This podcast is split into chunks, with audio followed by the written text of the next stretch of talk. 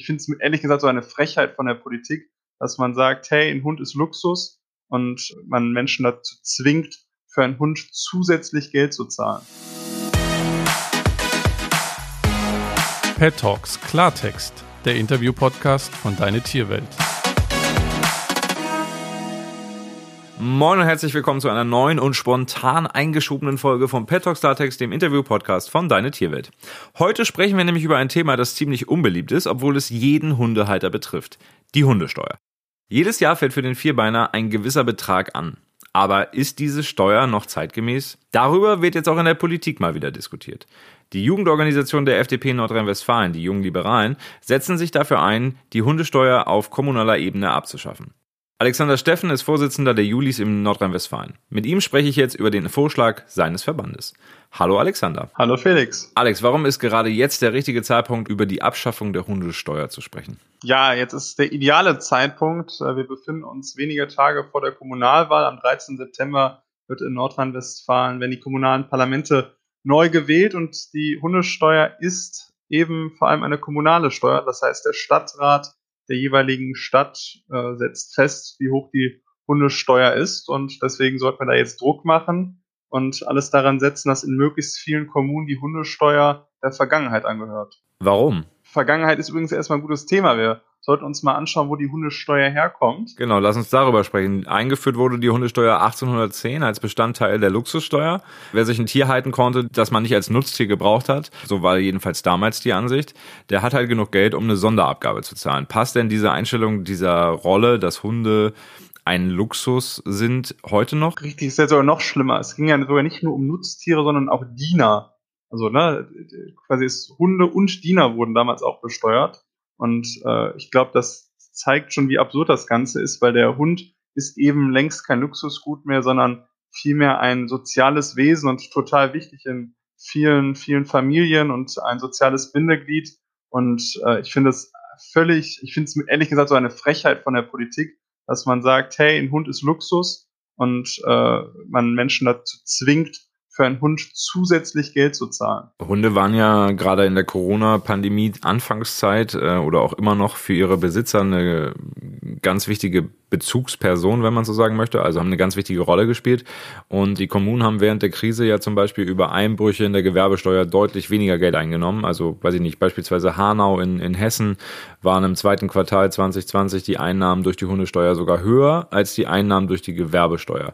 Und der Kreis Euskirchen in Nordrhein-Westfalen nimmt beispielsweise im Jahr rund 1,5 Millionen Euro Hundesteuer ein. Können die Kommunen denn auf die Hundesteuer überhaupt verzichten? Ja, Felix, da fängt es ja schon an. Äh, weil wenn man mit den Kommunen spricht, das ist meine Erfahrung, dann sagen alle Kommunen ja nicht, wir haben die Hundesteuer, um unseren Haushalt zu finanzieren, sondern wir haben die Hundesteuer, um angeblich Ausgaben zu decken, die durch Hunde entsteht. Und machen wir es ganz konkret, es geht vor allem immer um den gleichen Ärger, dass Hundehalter ihr, ja, den Kot ihrer Hunde nicht aufsammeln und deswegen Straßenreinigung und, und, und bezahlt werden müssen. Und äh, das ist eben, finde ich, die völlig falsche Finanzplanung, weil Steuern sind halt immer, gehen allgemein in den Haushalt. Du kannst mit einer Steuer nicht eine bestimmte Ausgabe finanzieren, dann müsstest du eine Gebühr erheben. Und ähm, deswegen finde ich, ist es unverantwortlich, auch aus finanzpolitischer Sicht, wenn Kommunen quasi ihren Haushaltsplan anhand einer Hundesteuer ausrichten.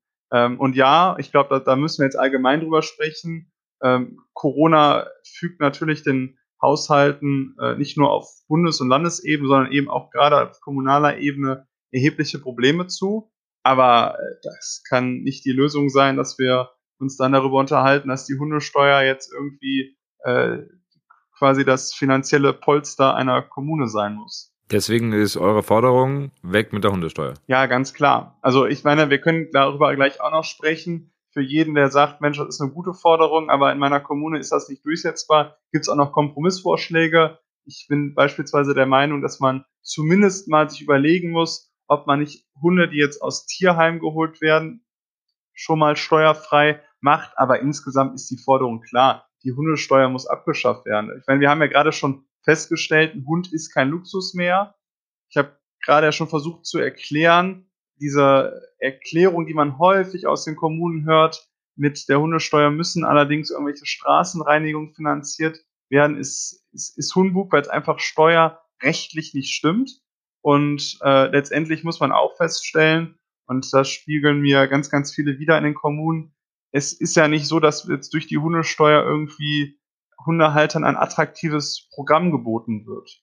Irgendwie Hundeparks oder sonst was, sondern vielmehr ist es ja so, dass eigentlich nichts äh, entgegengebracht wird und deswegen müssen wir die Hundesteuer abschaffen. Aber dafür brauchen wir in der Kommune, aber auch gerne bundes- und landespolitisch richtig mal Druck. Und es wäre schön, wenn sich viele Hundehalter, aber nicht nur Hundehalter, sondern einfach generell Tierfreunde zusammenschließen und ähm, ja, gemeinsam dafür kämpfen, dass die Hundesteuer der Vergangenheit angehört. Wie genau stellt man das an? Also wenn jetzt alle, die gerade zuhören, sagen, Mensch, der Alex hat voll recht, wie kann man denn das durchsetzen? Das ist ja immer die, das große Problem in der Politik, dass wir oft einen Konsens haben für viele Ideen ähm, und dass das dann irgendwie an der politischen Umsetzung scheitert. Und äh, was ich oft höre, ist, dass äh, einzelne Personen sagen, hey, ich kann doch gar keinen Unterschied machen. Und genau das stimmt nicht. Ähm, also ich kann jedem nur erstmal empfehlen, schreibt äh, euren Bürgermeister an, schreibt eure Parteien vor Ort an, äh, macht Druck und fragt erstmal, hey, wie steht ihr zur Hundesteuer? Und macht deutlich, ihr wollt die Hundesteuer abschaffen. Und dann wird man schnell feststellen, dass man einige Politiker dafür gewinnen kann. Und ich glaube, Politiker freuen sich enorm, gerade auf kommunaler Ebene, wenn man merkt, dass dort äh, Menschen sind, im Bestfall mehrere Menschen, die eine Initiative wirklich vorantreiben wollen. Und äh, dann bin ich mir ziemlich sicher, dass wenn man dann Gespräche führt äh, und vielleicht eine Fraktion findet, die bereit ist, einen Antrag zu stellen und auf weitere Fraktionen zugeht auf kommunaler Ebene und den Druck macht, dass man dort letztendlich auch für eine Mehrheit in einem Stadtrat sorgen kann. Es gibt ja Positivbeispiele im Zweifel, so könnte man es glaube ich nennen, also in Eschborn in Hessen oder Windorf in Niederbayern, da gibt es keine Hundesteuer mehr. Was können wir denn alle von diesen Kommunen lernen? Ja, weißt du, aber da, da suchen wir schon echt nach extremen Einzelfällen. Wir, wir können ja mal globaler anschauen, uns Europa anschauen. Da ist Deutschland ja generell äh, eines der absolut wenigen Länder mit der Hundesteuer. Ich führe das grundsätzlich auf ein Kulturproblem in Deutschland hin.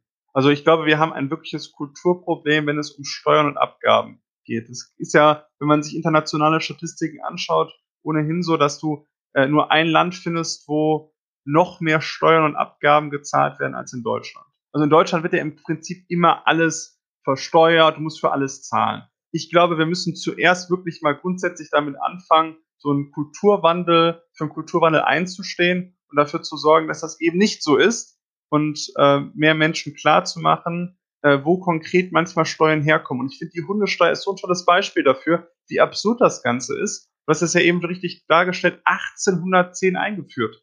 1810. Da gab es auch noch Tollwut. Das war hinterher auch noch mal so, eine, so ein Narrativ, warum das ja sinnvoll ist, Hunde, die Hundelandschaft zu regulieren. Aber heutzutage absolut nicht mehr notwendig. Und ähm, ja, so Einzelfälle, wie du sie gerade dargestellt hast, zeigen uns ja, dass es einfach möglich ist, die Hundesteuer abzuschaffen. Ich würde mal äh, unterstellen, dass es diesen Kommunen nicht besser und nicht schlechter geht, aber den einzelnen Hundehaltern, denen geht es besser und die haben mehr Freiheiten und deswegen finde ich, sind das einfach motivierende Beispiele dafür, dass das mit viel Engagement in den nächsten Jahren auch zu einem Standard in Deutschland werden kann, dass wir quasi nur noch in Einzelfällen Kommunen finden, wo es Hundesteuern gibt. Das muss das Ziel sein. Wenn diese Steuern quasi gebunden wären, was sie ja gar nicht sein dürfen, dann müsste ich zum Beispiel hier in Hamburg ja diverse tolle Dinge haben für das ganze Geld, das alle Hundehalter in Hamburg bezahlen. Bei mir vor der Haustür habe ich so einen, so einen Grünstreifen, der ist drei mal zehn Meter lang,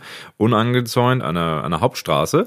Und da steht ein kleines Schildchen drauf, Hunde, Auslauffläche nach Paragraph von und so. Das widerspricht sich immer komplett für mich. Und ich, ich, ich frage mich halt, warum daran noch festgehalten wird. Hast du dafür eine Erklärung? Also zum einen, wie ich, wie ich schon sagte, das ist so ein bisschen das Kulturproblem. Äh, wir haben ja in Deutschland generell ohnehin äh, 40 Steuerarten, das muss man sich mal vorstellen. Und da sind jetzt auch gar nicht die so ganzen Sozialabgaben hinzugerechnet. Ne? Einfach nur 40 Steuerarten, das ist so ein bisschen, ja, die deutsche Steuerkultur, dass wir mehr oder weniger viele Lebensbereiche erstmal auch steuerpolitisch regulieren wollen. Ich glaube, das ist so das ein großes Grundproblem. Und das zweite, das hattest du ja eben schon so ein bisschen dargestellt, ist ja diese Frage von Haushaltsplanung. weil die Hundesteuer ist natürlich bequem für, den, für die Stadt. Ähm, du hast auf kommunaler Ebene ohnehin nicht so viele Möglichkeiten, Geld einzunehmen.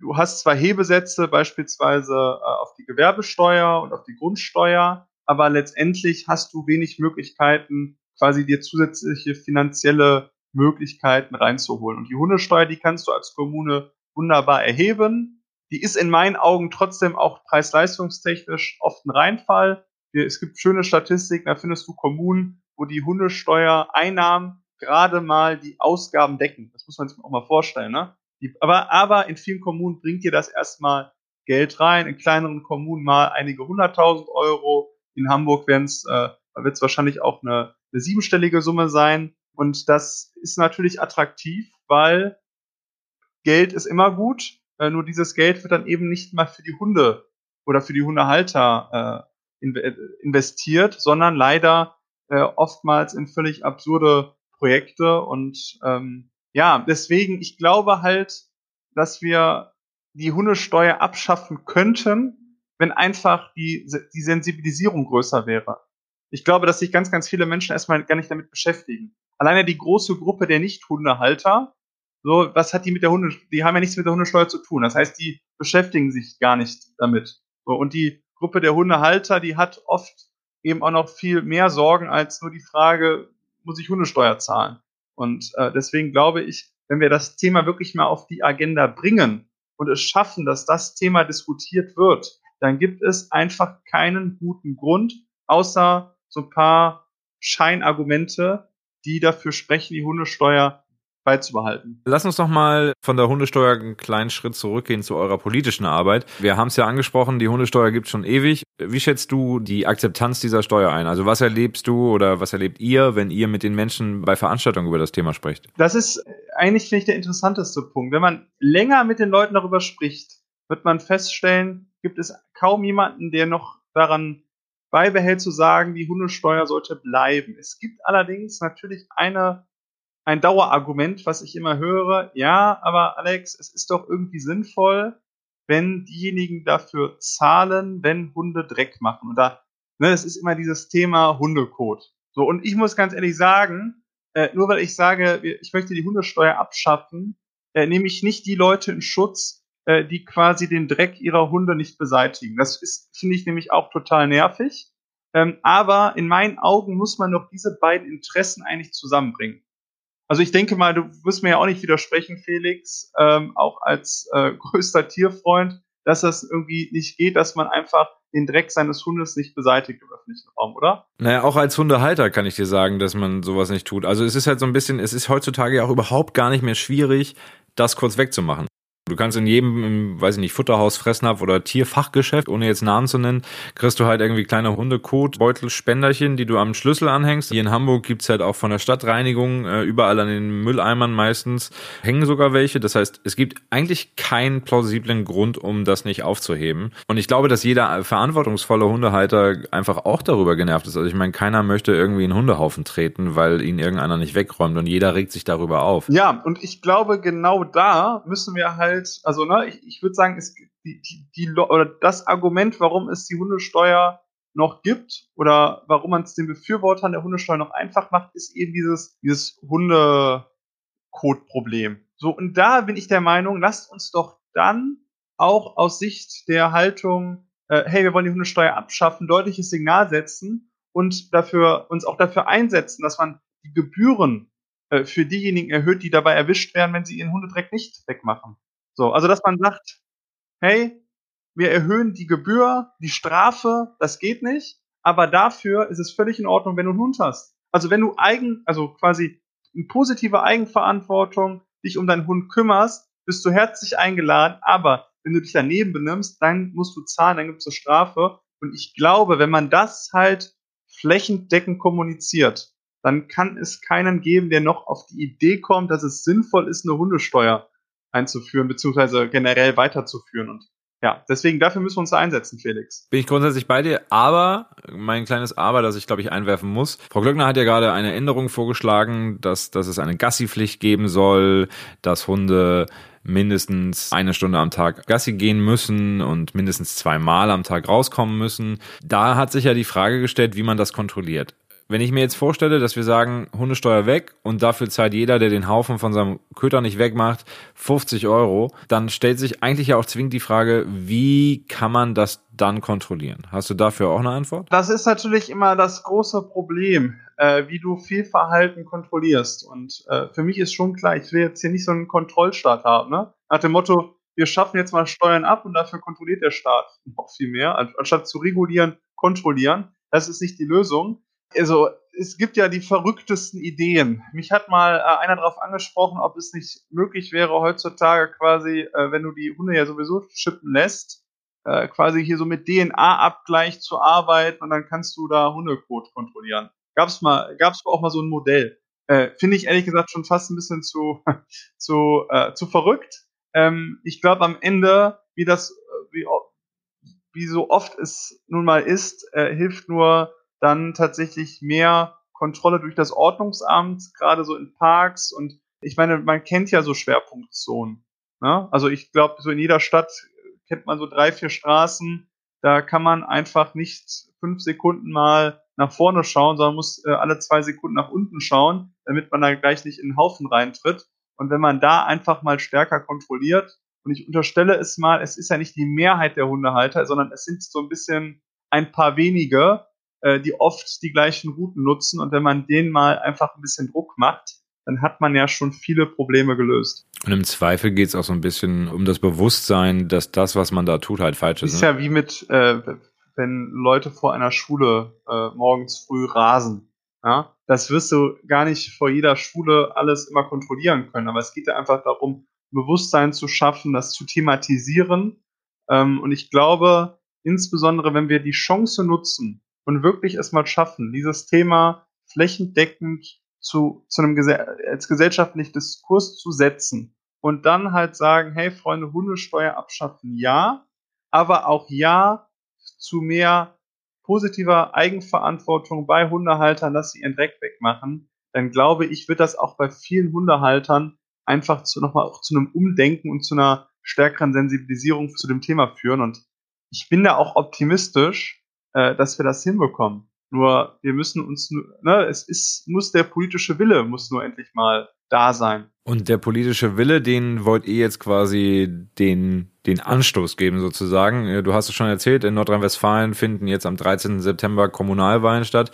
Gewählt werden dann, für alle, die es nicht wissen, die Vertretung der Städte und Gemeinden, Bürgermeister und Landräte. Welche Rolle spielt denn die Hundesteuerabschaffung bei euch im Wahlkampf? Ja, das ist natürlich äh, jetzt, ne, wie gesagt, Kommunalwahl, das heißt, die einzelnen Verbände vor Ort machen natürlich auch unterschiedlichste Wahlkämpfe und spielen unterschiedlichste Themen. Aber gerade so für die jungen Liberalen, und davon gibt es ganz, ganz viele, die nicht nur im Wahlkampf sind, sondern hoffentlich eben auch ab dem 13. September in Stadträten, in Kreistagen sitzen werden. Äh, für junge Liberale ist das klar, dass wir äh, ohnehin jegliche Bagatellsteuern vor Ort abschaffen wollen. Und da ist die Hundesteuer nun mal die prominenteste. Und äh, deswegen ist das für uns schon, spielt das ein Riesenthema. Das sieht man auch, wenn man so ein bisschen durch die sozialen Netzwerke äh, geht, äh, dass da ganz, ganz viele Julis äh, wirklich dieses Thema im Wahlkampf spielen. Und das kriege ich immer wieder